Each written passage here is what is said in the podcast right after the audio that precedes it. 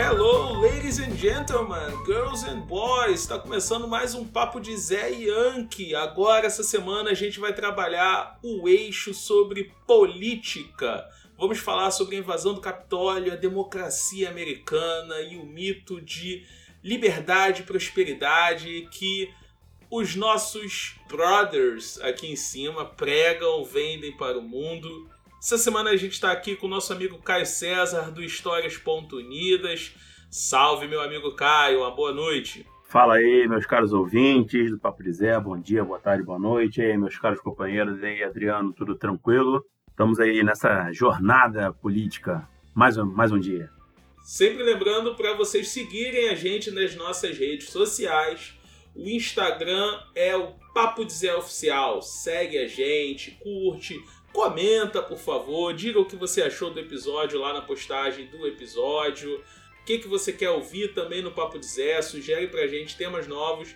Lembrando, esse ano a gente trabalha quatro eixos diferentes: trabalho, política, cultura e variedades. Deixe seu comentário sobre qual tema você gosta mais, qual eixo te interessa mais. E solta a vinheta. Boa noite.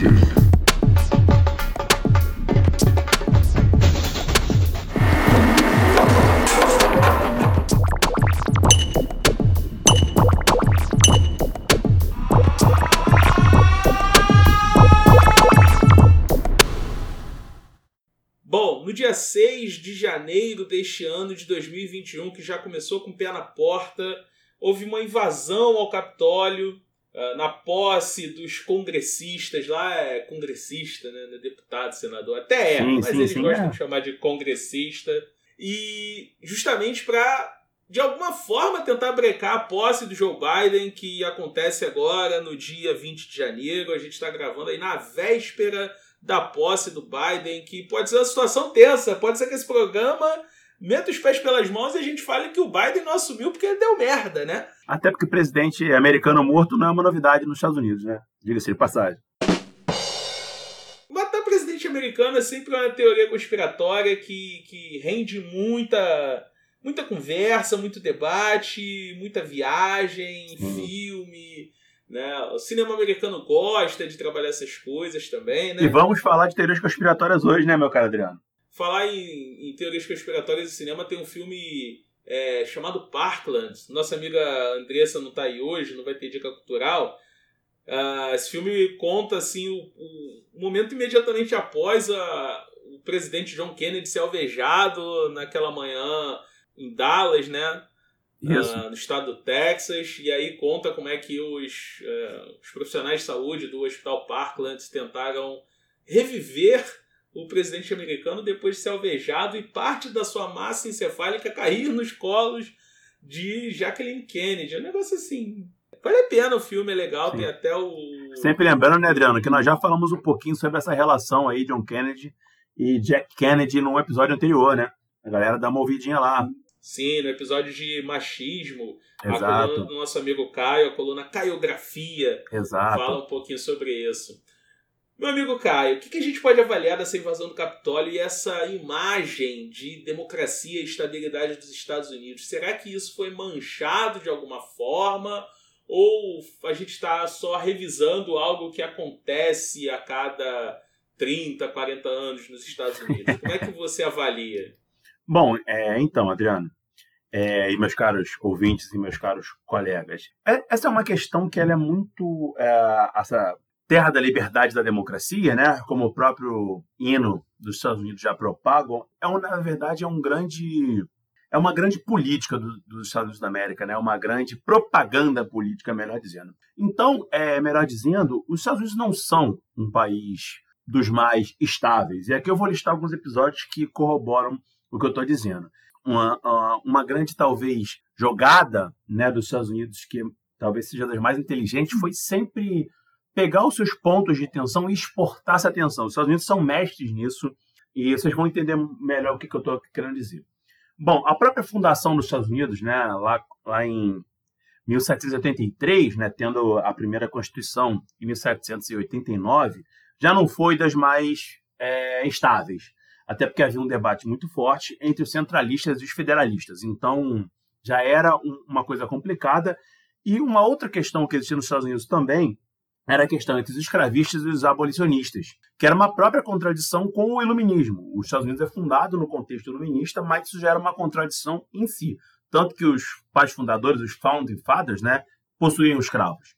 Já foi um país que tinha essa questão, até porque no momento da fundação não se sabia muito bem se seriam 13 países ou 13 países, é, ou, ou um país só com 13 estados, enfim, apesar de vencer essa segunda alternativa. Pouco tempo depois, a gente tem a chamada Segunda Guerra de Independência, em que a capital dos Estados Unidos, Washington, ela é queimada tá, pelos ingleses, que é, é, chegam a um termo com os Estados Unidos porque tinha um certo Napoleão ali causando na Europa. Então, mais para vocês verem que um, um, outro ponto de tensão, que inclusive leva os Estados Unidos a se fechar ao mundo exterior, adotar uma política isolacionista, e as contradições internas aumentam ainda mais. O Norte querendo mais uma política isolacionista, mais voltada a desenvolver uma indústria interna, já enquanto o Sul era uma política mais agro-exportadora, querendo, obviamente, ter relações com o mundo exterior. Então, é desse acúmulo de tensões, e lembrando que o pré-guerra civil, que é o próximo episódio que eu vou falar, já foi muito tenso. O compromisso Kansas, Missouri, eu tenho a guerra com o México, eu tenho a questão com, com com o Texas, tá? Então são questões que vão, digamos que, levando os Estados Unidos a uma tensão cada vez maior.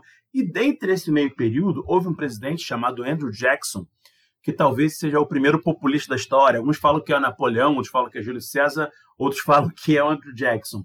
É que dentre essas medidas populistas do Andrew Jackson, ele, por exemplo, ele criou o Banco Federal, né, lá o Fed, que era uma coisa que não era muito bem vista, porque esse, esse liberalismo é uma coisa que permeia os Estados Unidos desde a fundação.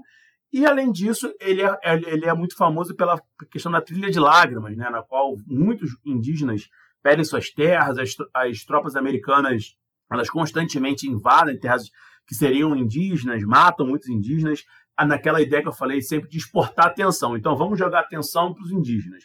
Quando esse, esse, esse sistema se esgota, a gente tem ali as tensões que vão levar à guerra civil, tá? E a guerra civil não precisa nem dizer, é um conflito entre né, é, pessoas do mesmo país que mata 600 mil americanos. Até hoje, nenhum, se nós juntarmos todos os conflitos que os Estados Unidos estiveram envolvidos depois da Guerra Civil, nenhum deles matou o número de americanos que a própria Guerra Civil. Então, na qual um projeto de país vence, que é o projeto mais ligado aos Estados do Norte, mas, por outro lado, eu tenho um ressentimento muito grande no Sul, e esse ressentimento, por exemplo, leva à morte do primeiro presidente dos Estados Unidos da história, o primeiro presidente a ser morto, melhor dizendo, que é o Lincoln. Então, que país estável é esse que mata o seu presidente eleito? Além disso, posteriormente depois surge a Ku Klux Klan, que é um grupo supremacista que chega a ter mais de um milhão de membros, né, o chamado Império Invisível, que vai ter muita influência na economia americana. Então, a questão ali da abolição da escravidão, com a questão ali do, dos grupos brancos, é uma tensão que vai é, é, aumentar cada vez mais nos Estados Unidos. Então, eu vou ter essa questão dos direitos civis, né, muito, muito latente, né, até a década de 60, quando essa questão é, judicialmente ela é aplacada, mas socialmente ela permanece até hoje. Os protestos aí do Black Lives Matter que não me deixam mentir. Posteriormente, essa questão ainda, ainda há um certo, uma certa tensão durante a Segunda Guerra Mundial e um pouco antes com a crise de 29. A crise de 29, o centro é os Estados Unidos, na qual o New Deal foi uma, uma alternativa do governo para resolver essa questão. Ou seja, o governo tomando as rédeas do, do, da questão econômico-política, algo que até então nos Estados Unidos era quase que inaceitável. É o keynesianismo, né, aplicado, que depois vai ser modelo para muitos lugares, na tentativa de romper com, uma, com, com essa tensão interna. Então, olha quantas tensões estão permeando uma tensão social, tensão racial e agora uma tensão econômica. Ou seja, um país teve uma guerra civil grande, agora vai ter uma das maiores crises da história do capitalismo e a gente vai ver que não para por aí.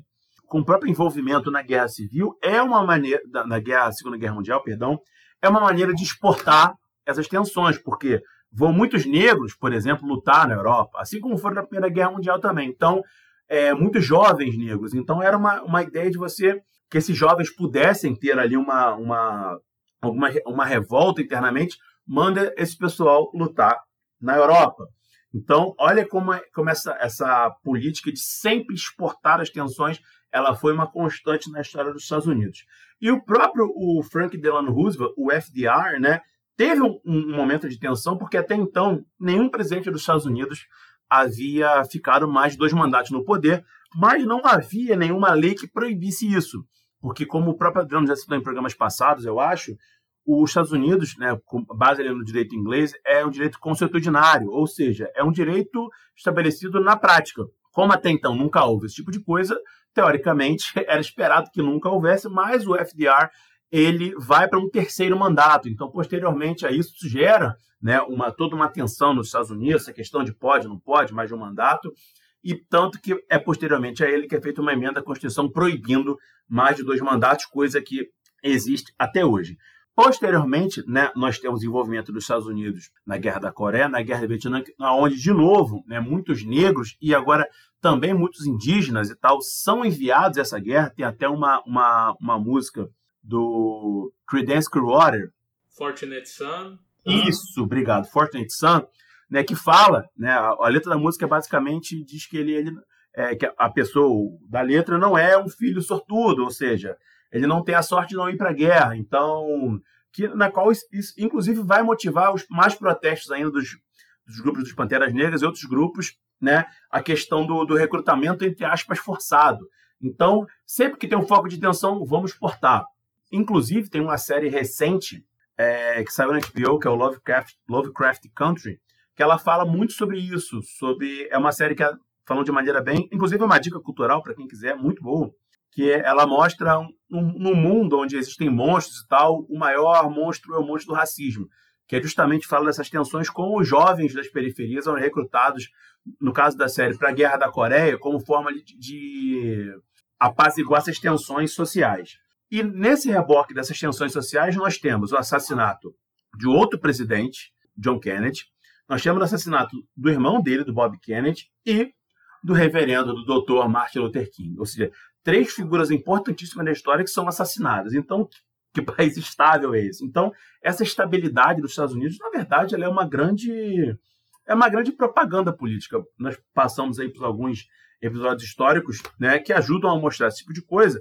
E a gente ainda podia falar, por exemplo, da questão da caça às bruxas com o macartismo, posteriormente com todas as tensões da década de 90, ali é, numa, numa reascensão das ideais da Guerra Fria, do Reagan, com a questão da guerra ao terror né, do, do, do, governo Bush e toda aquela paranoia de terrorismo. Enfim, os Estados é que tem um, uma história que propaga muitos momentos de tensão, porém, é, poucas vezes nós falamos aqui sobre o, o, o, exército envolvido na política dos Estados Unidos. O exército lá ele se torna uma instituição muito mais de Estado que de governo.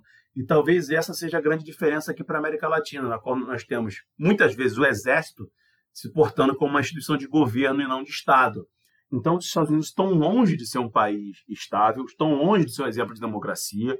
Uh, e a gente analisou essa questão aí agora. E um episódio recente, né, que não é tão recente assim, que vem desde 2014 mais ou menos, é a questão ali da, das tensões políticas internas dos Estados Unidos associada a, um, a uma reconfiguração social que vem provocando no, nos Estados Unidos, que, tem, que culminou aí com, com essa invasão ao Capitólio. Essa sua fala, meu amigo Caio, ela me, me relembrou vários pontos aqui que eu vou acabar comentando de maneira bem breve. A primeira foi do Andrew Jackson e do criação do Federal Reserve. É, tem um filme, tem uma série de filmes com o nome Zeitgeist. Né? Não sim, sei se sim. a galera aí já conhece. É, tem um chamado Zeitgeist Adendo. Nesse Zeitgeist Adendo, eles trabalham muito a questão da multiplicação do dinheiro e como o dinheiro ele é uma forma de manter. É, é, na verdade, as, a gente não vive o período da abundância, a gente vive o período da, da falta, né? Da escassez, como eles chamam. E como o Federal Reserve ele é, ele é um banco central, mas que não é ligado ao governo, né? Ele é uma estrutura independente. Sim, ele sim. pode fazer política por si só. Ele tem política monetária que independe da política monetária do governo. O pois que é. já é um negócio meio louco. E pensando no Brasil, pensando nas propostas que existem de autonomia do Banco Central, eu acho algo perigoso, ainda mais para um país que era para se tornar central, mas voltou a ser periférico nos últimos anos, né? Na verdade, esse processo ele já está caminhando a passos larguíssimos, né? O, o Paulo Guedes conseguiu, com algumas reformas aí, praticamente estabelecer um banco central é, dissociado do governo. que obviamente que a gente a gente pensa muito no governo Bolsonaro, mas o Bolsonaro não vai ficar para sempre. Então, talvez no Banco Bolsonaro, no governo Bolsonaro seria uma boa, mas daqui a dois anos pode ser que não exista mais. É, então, isso é, isso é muito preocupante e foi uma coisa que foi feita em dezembro, né? Que nós, nós tivemos aí um, um pandemônio a cada dia do governo Bolsonaro, então essa questão ficou um pouco deixada de lado aí, mas vale, vale, vale uma pena nossos ouvintes aí darem uma procurada, que é uma questão, como o nosso camarada Adriano falou, que é seríssima, muito preocupante. É perigoso demais. Segundo ponto que você levantou aí, a questão da tensão racial, eu não lembro se foi um, uma palestra ou se foi um texto que eu li, eu estou tentando lembrar agora, vai ficar aí faltando, querido ouvinte, foi mal é, em que se falava muito do início do século XX, em que muitos negros vieram, negros americanos, norte-americanos vieram para o Brasil com a promessa de democracia racial, né? Como o Brasil conseguiu exportar essa ideia de que aqui não havia tensão racial, como havia nos Estados Unidos, especialmente após a, a Guerra Civil, a criação dos grupos supremacistas como a Ku Klux Klan, enfim. E aí eles vieram, imigraram para o Brasil no período, né? Uh, e inclusive o Brasil participou de uma conferência que aconteceu na Inglaterra, né? Que eu sempre esqueço o nome, mas teve uma conferência das raças, se eu não me engano, em que uhum. o Brasil defendeu a ideia de eugenia e de e que a miscigenação acabaria com o, o negro no Brasil, né? A miscigenação Sim. forçosamente levaria ao fim do negro. Inclusive, Adriano, essa, essa vinda de, de muitos negros ao Brasil teve como consequência aqui no Brasil é a questão do, do, dos neopentecostais. Né? O movimento neopentecostal ele é trazido nesse momento. Né? E, inclusive, um, uma grande cidade que recebeu os negros foi a cidade de Americana, que tem esse nome por isso no interior de São Paulo. Uhum, né? Uhum. Que recebeu isso, então, isso foi uma herança né? É, dos negros, desse movimento neopentecostal que tem aqui no, que todo, que tem aqui no Brasil, que é muito forte né? no, no sul dos Estados Unidos. É, terceiro ponto que me lembrou, quando você falou do, F, do FDR, né, uh, do, do, Roosevelt, eu lembrei da, da, daquela. Eu não lembro se isso é anedota ou se isso é fato, cara. Eu não pesquisei. Eu, eu fico naquela leitura dinâmica de caraca, eu vou pesquisar a fonte, eu esqueço de pesquisar. Que o, o Dom Pedro II ele concorreu a eleições nos Estados Unidos, um negócio muito louco que não se imaginava. Eu não lembro se isso é fato eu não sim, lembro se sim, isso é, fato ou é, não é. É uma, é mas... é uma verdade, é uma verdade, sim. Né? Imagina, o imperador do Brasil, né? Presidente dos Estados Unidos. É, não, obviamente que ele não concorreu, digamos assim, por ter se candidatado de fato, né? Mas ele, ele foi votado, digamos assim, né? É, houveram, houveram cidadãos americanos que votaram em Dom Pedro II. é, é, é, pois é. Pra, na, na, ele foi, ele foi, ele, porque o Dom Pedro II ele tinha essa ele tinha essa questão, né, de ser um, de ser um, de ser um, de ser uma pessoa que tinha um, uma boa, uma boa imagem, assim, uma boa representação. Uh, ele tinha um, um, um, marketing político muito bom, né? Ele era admirado no mundo e vendia aquela ideia de estabilidade, né? Que o Brasil era um país estável e tal, é, vencedor da Guerra do Paraguai e tal. E ele concorre na eleição de 1876, concorre entre aspas, né? Aham, uhum, é votado. Uma criatura simbólica, sim, sim. É, outro ponto que na sua fala da Guerra Civil que me lembrou é a questão que, por exemplo, hoje nos Estados Unidos vende-se muito a ideia é, de que o Partido Democrata é um partido mais liberal e de que o Partido Republicano ele é mais conservador. Né? Sim. Uh, e que só existem esses dois partidos, o que é uma falácia. Existem. É é a questão de colegiado, a eleição deles funciona Nos Estados Unidos tem mais partidos tem que no Brasil, Adriano. Lá são mais de 2 mil partidos. Mas você não consegue. É, é, é, justamente por causa daquela divisão de condado, um negócio que não existe aqui. Você tem eleição distrital, então você tem sim, eleição para uma série de cargos que aqui no Brasil você não elege. Você elege é, membros do executivo e legislativo e eles vão montando o governo. Lá nos Estados Unidos, não, é você que monta mesmo, né? O cidadão Sim. vota em uma multiplicidade de cargos que não existem aqui no Brasil por causa do Sim. modelo eleitoral. Cargos de polícia, cargos sociais, cargos administrativos Isso. menores, cargos no judicial, né? E também, Adriano, tem uma questão nos Estados Unidos que lá a política está muito ligada ao mercado financeiro, né? Às finanças de forma geral. Então, é, os dois, os dois é partidos. lá, né? Exato, exato. Ah, o que, que no Brasil a gente chama de corrupção, eles chamam de lobby. Né? Isso, é... é, é, assim, os, os, grandes grupos empresariais eles apoiam um partido ou outro e eles preferem não investir num, num partido menor, né, que esteja surgindo aí. Nos Estados Unidos tem Partido Socialista, tem Partido Verde, tem Partido Liberal, né, tem tudo isso. Só que como a, a, política é muito dominada por esses dois polos, né, e é por isso que esse termo polarização me irrita, faz um, assim, cara, a política ela é polarizada desde que o mundo é mundo. Parece que as pessoas descobriram isso somente agora, né? Mas, é, então é muito difícil entrar um terceiro membro, uma terceira via aí nesse processo dos Estados Unidos, né? Às vezes até entra. Por exemplo, nós temos dois senadores atualmente que são senadores é, sem filiação partidária com esses dois partidos, né? Mas, por exemplo, eles votam junto com os democratas. Então é liberal mal menos também, né? Uhum. Não, mas eu, eu comentei essa questão do partido porque durante a Guerra Civil Americana os republicanos eram abolicionistas, enquanto que os democratas eram escravocratas. Né? Sim, o, sim. O Lincoln era o presidente eleito pelo Partido Republicano. Sim, então, e, e, e, ele era da ala mais liberal dos republicanos, mais liberal no sentido político, né? Então, uhum. é, é, é, isso, é, isso é muito bizarro a gente pensar isso hoje, e que o Partido Democrata era o Partido do Sul, né? era o partido Sim. escravista e tal. Tinha muitos membros democratas envolvidos com a KKK, né, com os Cavaleiros Camélia. Então isso é muito, muito louco, né, cara? Eu não acho tão louco se você parar para pensar que o PSDB no Brasil ele é fundado como um partido de centro-esquerda. E que hoje Sim. você tem como maior representante João Dória como governador de São Paulo. Exato, exato. De esquerda, gente, ele não tem nada. Tá é, é, é, mas eu acho, eu acho que a guinada do, do PSDB ela tá muito mais inserida. Ela é muito mais palatável, porque ela tá sai de uma centro-esquerda para centro-direita obviamente com figuras mais, né, é, Fernando Cardoso, né, Mário Covas. Mário Covas, por exemplo, ele, ele, apoia o Lula na eleição de 89, sabe, no palanque o Lula e tal. O Fernando Cardoso tem ali uma relação ok com Lula e tal. Eu acho muito mais palatável do que essa guinada. obviamente que o processo dos Estados Unidos é muito mais longo, né? O que era impensável, por exemplo, até, o, até logo ali, um pouco antes da, da Segunda Guerra Mundial, por exemplo, né? Uma guinada é. muito doida nesse sentido aí. E, por fim, é, tentar entender se algo semelhante aconteceu nos Estados Unidos, de uma invasão ao Congresso.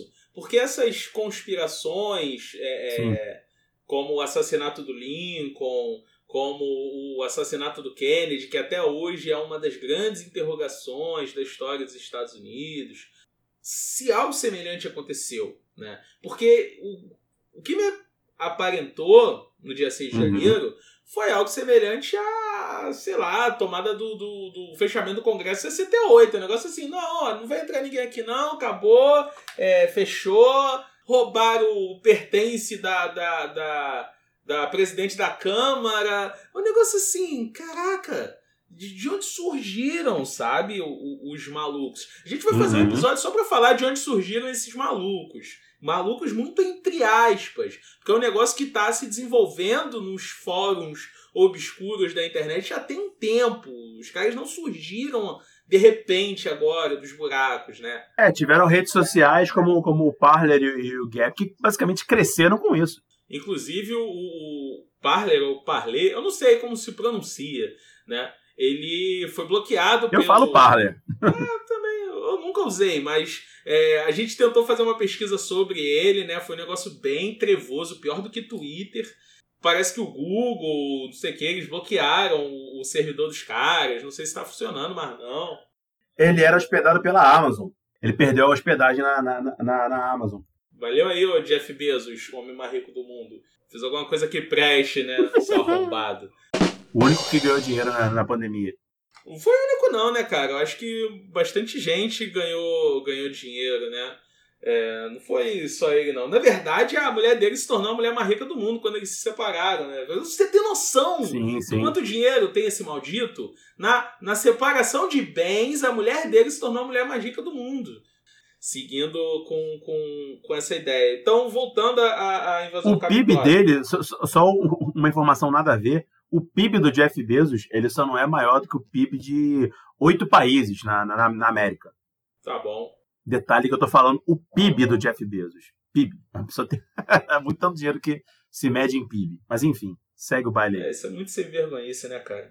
Mas o, o que eu queria imaginar é o seguinte: é, essas conspirações que aconteceram ou não, do Kennedy, por aí vai, do, do, das crises que os Estados Unidos exportam, essa crise eles exportaram no sentido de que o negacionismo que ganhou muita força no governo Trump está acontecendo em outros países do mundo. O Brasil é um grande exemplo disso.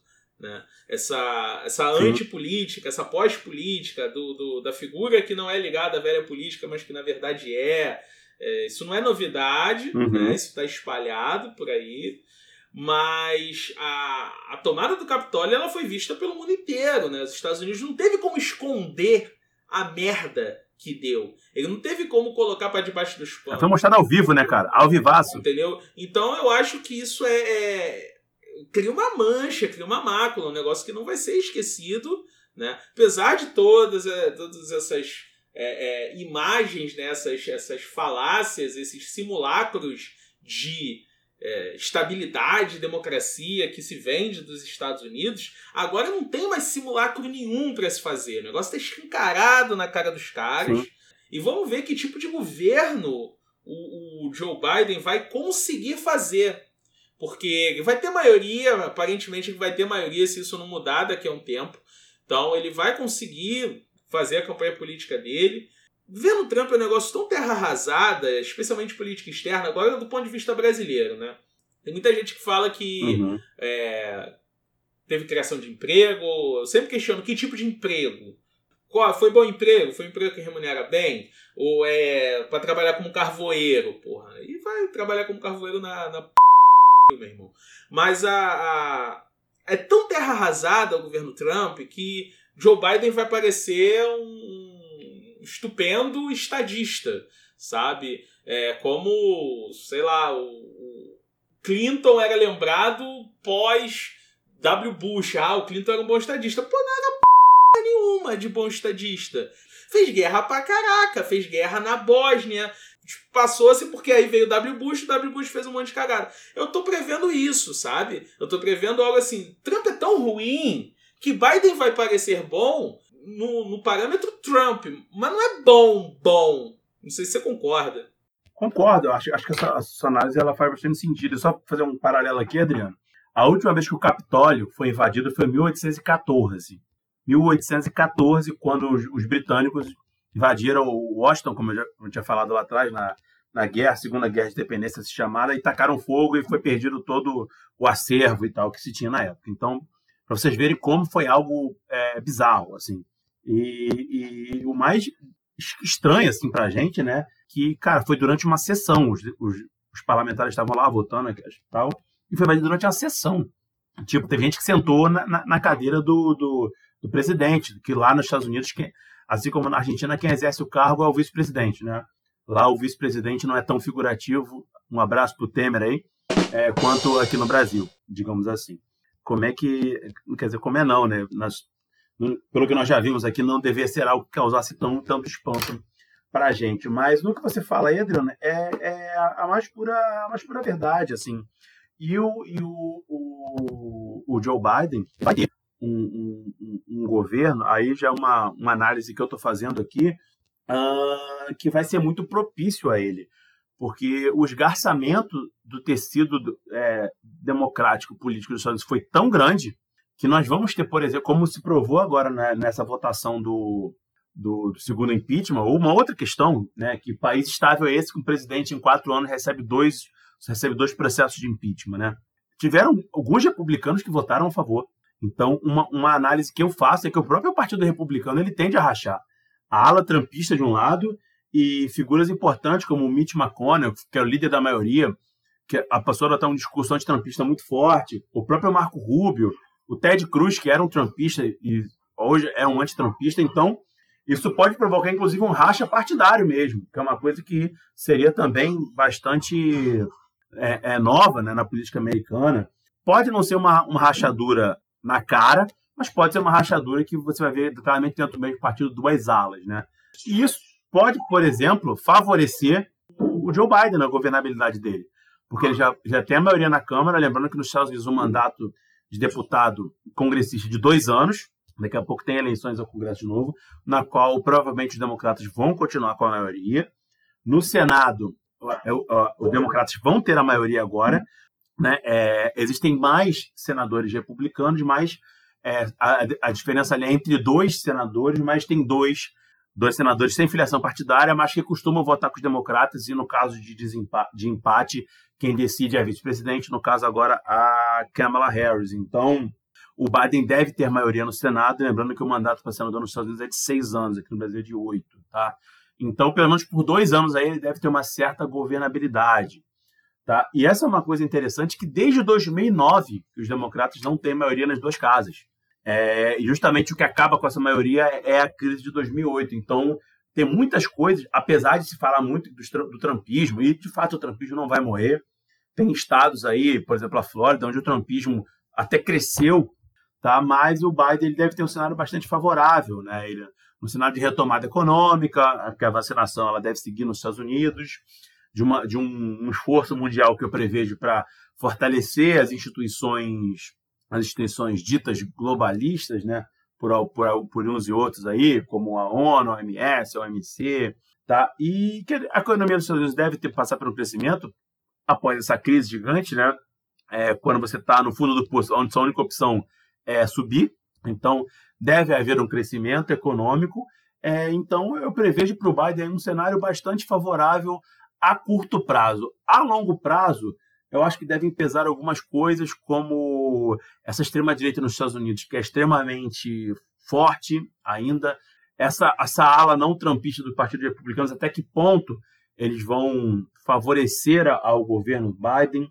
Quando esse fenômeno do trumpismo der uma, der uma arrefecida, será que eles vão continuar com essa, com essa postura, pelo menos neutra, digamos assim? É, até que ponto essa questão, a questão da China, vai ser forte, vai permear o debate político americano, até porque só vamos, lembrar que o Biden, em nenhum momento, ele falou que vai ter uma política mais amigável com a China. Ele falou em se reaproximar especialmente da União Europeia, porque tanto os democratas quanto os republicanos têm essa política anti-China bastante forte. Então, num curto prazo, e um outro elemento que vale a pena a gente falar aqui também, Adriana, é a própria idade do Joe Biden, né? Ele deve terminar o mandato, o mandato dele de quatro anos com mais de 80 anos. Então eu acho bastante improvável que ele, por essa questão da idade mesmo, tente uma reeleição. Eu ficaria muito surpreso. Eu acho que ele tá, estará preparando o terreno para Kamala Harris, que a gente pode estar tá vendo aí uma re, um Remember the Time aí da, da, da, eleição com a, com a Hillary Clinton, né? E a Kamala Harris, sempre lembrando que ela é uma mulher filha de, de imigrantes com, com parentesco negro também, mulher nos Estados Unidos. É, por mais que as mulheres tenham um papel muito importante nos Estados Unidos, como a própria Kamala Harris, como a Stacey Abrams, que eu vou falar daqui a pouquinho um pouco sobre ela, como é, é, a Ocasio-Cortez, como a própria Nancy Pelosi, que é presidente da, da Câmara dos Deputados, né?